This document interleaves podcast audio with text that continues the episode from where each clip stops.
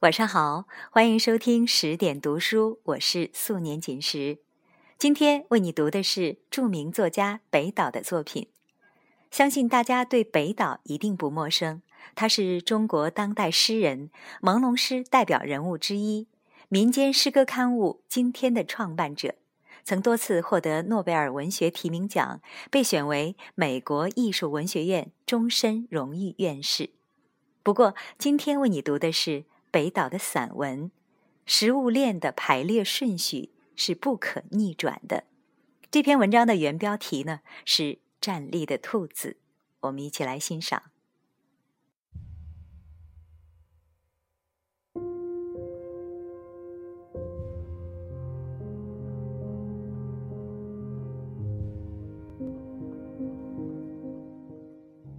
一天，楼下来了个挑担的农民。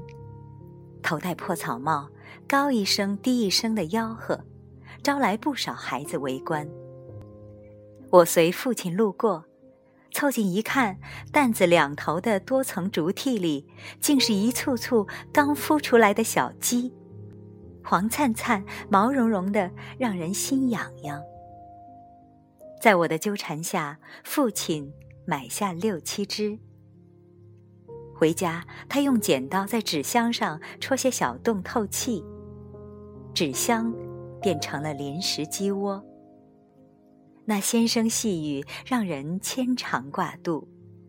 我一放学回家就冲向纸箱，先看后摸，再用双手捧起其中一只。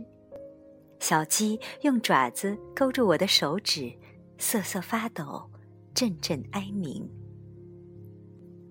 从二十世纪五十年代末起，粮食日渐紧张。我们身后的成人们早有打算：母鸡下蛋，公鸡食肉。可离那目标尚远时，他们因一场瘟病相继死去。相比之下，养蚕要单纯的多。首先，成本低。一只空鞋盒，几片桑叶铺垫足矣。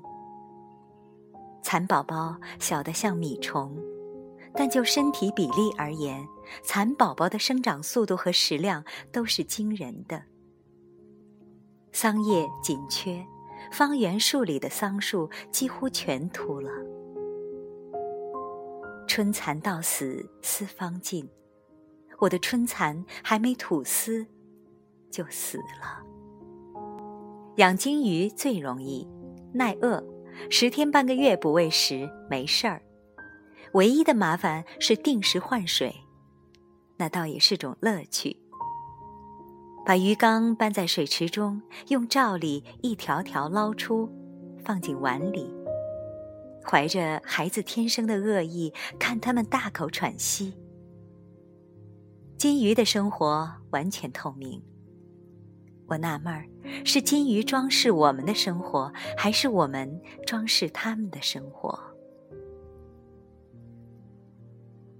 我正发育的身体被大饥荒唤醒，惶惶不可终日。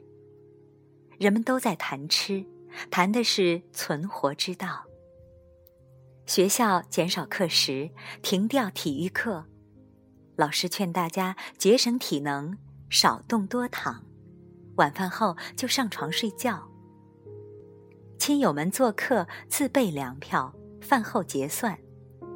相关的发明应运而生，用各种容器养小球藻，把淘米水积存下来，每月可多得两三斤沉淀物。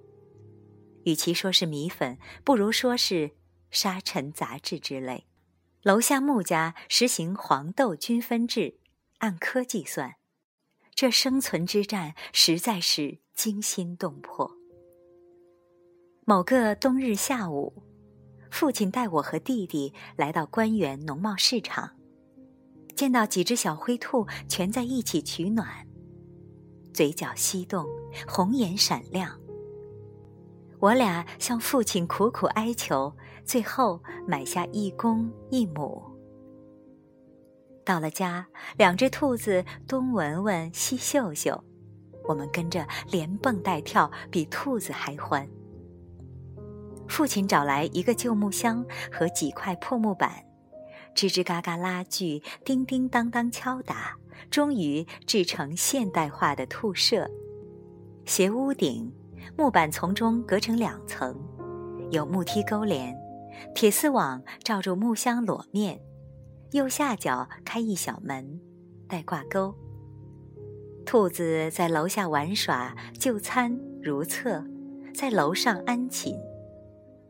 兔舍就安置在阳台上。兔子胃口极大，好像永远也吃不够。我和弟弟只好背着口袋出门，先在大院里，继而向外延伸，从后海沿岸到紫竹院公园。在田野实践中，我们意外发现，除了杂草，多数野菜人类均可食用，有的甚至是美味。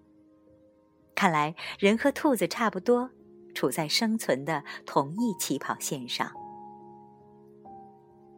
一天下午，我和楼下的男孩为了改变我家兔子和他家母鸡的生存状况，决定大干一场。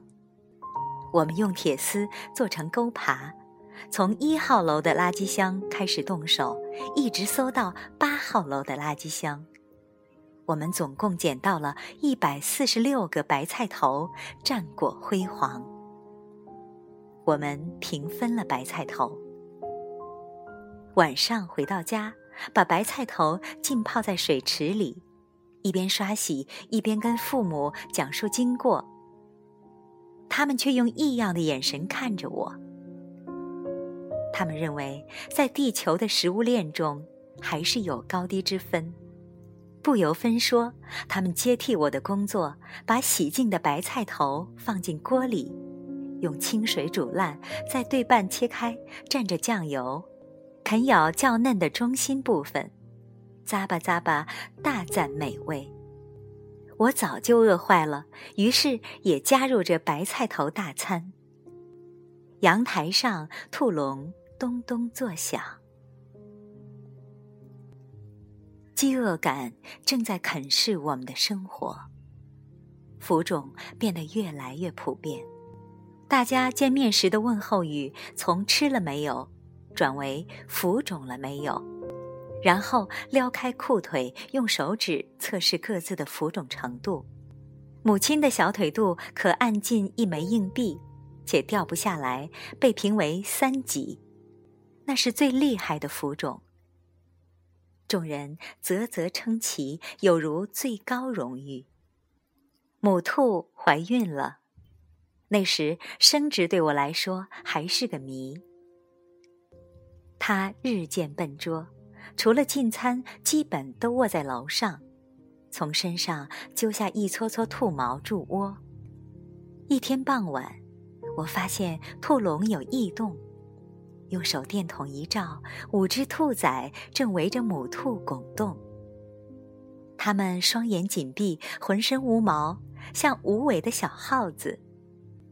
我和弟弟妹妹打开小门。把兔崽一只只抱出来，放在手中轻轻抚摸。没想到，再把它们放回兔笼时，母兔竟然追咬驱赶它们。后来才知道，母兔是通过气味辨认孩子的，一旦身上有异味，便六亲不认。采取应急措施，把小兔崽们抱进屋。放在垫好棉花的鞋盒里，用吸管喂养。除了米汤，还找出少许奶粉，那可是稀有金贵之物。兔崽们闭着眼，贪婪地吮吸着，我们如释重负。第二天早上，打开鞋盒，五只兔崽全都死了。我们为自己的过错而哭。母兔却若无其事。谁能懂得兔子的感情生活呢？它们的胃口越来越大，而附近的草地越来越少。我和弟弟越走越远，出了城门，深入田野，经常被乡下孩子驱赶。为了兔子，我们正耗尽口粮转化而成的有限能量。在同一生存的起跑线上，我们和兔子不是比谁跑得快，而是比谁跑得远。在此关键时刻，表姐来家做客，她是北师大的学生，她建议把兔子寄养在她那儿。他们宿舍楼前有一大片草地，课间休息时正好放牧。那是兔子的天堂。那时我和弟弟正学游泳，先到北师大游泳池瞎扑腾，然后头顶半湿的游泳裤去看望兔子。它们欢蹦乱跳，咬咬凉鞋以示亲热。放牧兔子。估摸和放牧羊群差不多，它们有时前行如风，溜进繁茂的野草深处；有时警觉而立，收拢前腿，观望四周的动静。可好景不长，有人告状，校方出面干涉，兔子又搬回家里。谣言与饥荒一样，无所不在。同学们围着教室的火炉，一边烤窝头，一边大谈国际局势。一个流行说法是，苏联老大哥逼着咱中国还债，什么都要，除了鸡鸭鱼肉，还要粮食水果。我开始为兔子担心，记得电影里俄国人戴的都是兔毛帽子。母兔肚子又大了。这回生了六只，对八口之家来说，兔笼显小了。我和弟弟找来砖头，把阳台的铁栏杆底部圈起来，让它们有更大的活动空间。一日早晨，我们大惊失色，竟然少了三只兔崽。这才发现，在砖墙上出现一道缝隙。冲下楼去，在公家小菜园找到尸体。懊丧之余，我们加固了砖墙，可第二天早上又少了一只，落在公家窗台上的花盆里。我们快疯了，这盲目的自杀行为不可理喻，只好把它们全部关进兔笼里。春去秋来，幸存的兔崽长大了，要养活这四口之家更难了。搂草喂兔子，跑断了腿。我和弟弟走遍北京城，走遍城郊野地，整个暑假都在为兔子的生存而斗争。这是最后的斗争，冬天就要到了，怎么办？父亲。我家最高行政长官做出决定，杀兔果腹，以解后顾之忧。我估摸，在买兔子那一刻，他就盘算好了。从野兔到家兔，正是我们的祖先保存狩猎剩余成果的方式。我和弟弟激烈反对，哭喊着，甚至宣布绝食抗议。但人微言轻。专制正如食物链的排列顺序，是不可逆转的。那是个星期天，我和弟弟一早出门，各奔东西。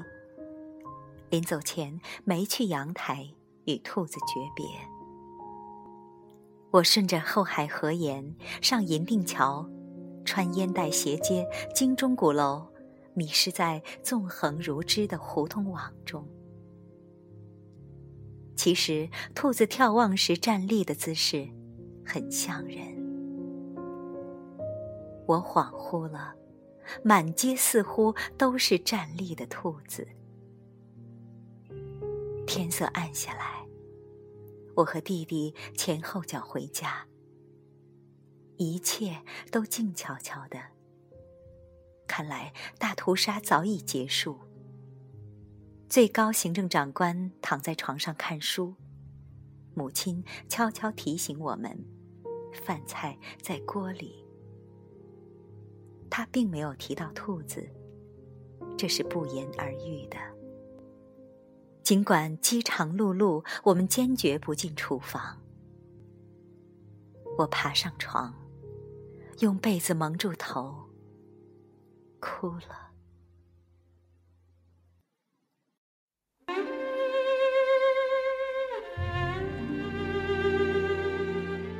刚才为你分享的是北岛的作品《食物链的排列顺序是不可逆转的》。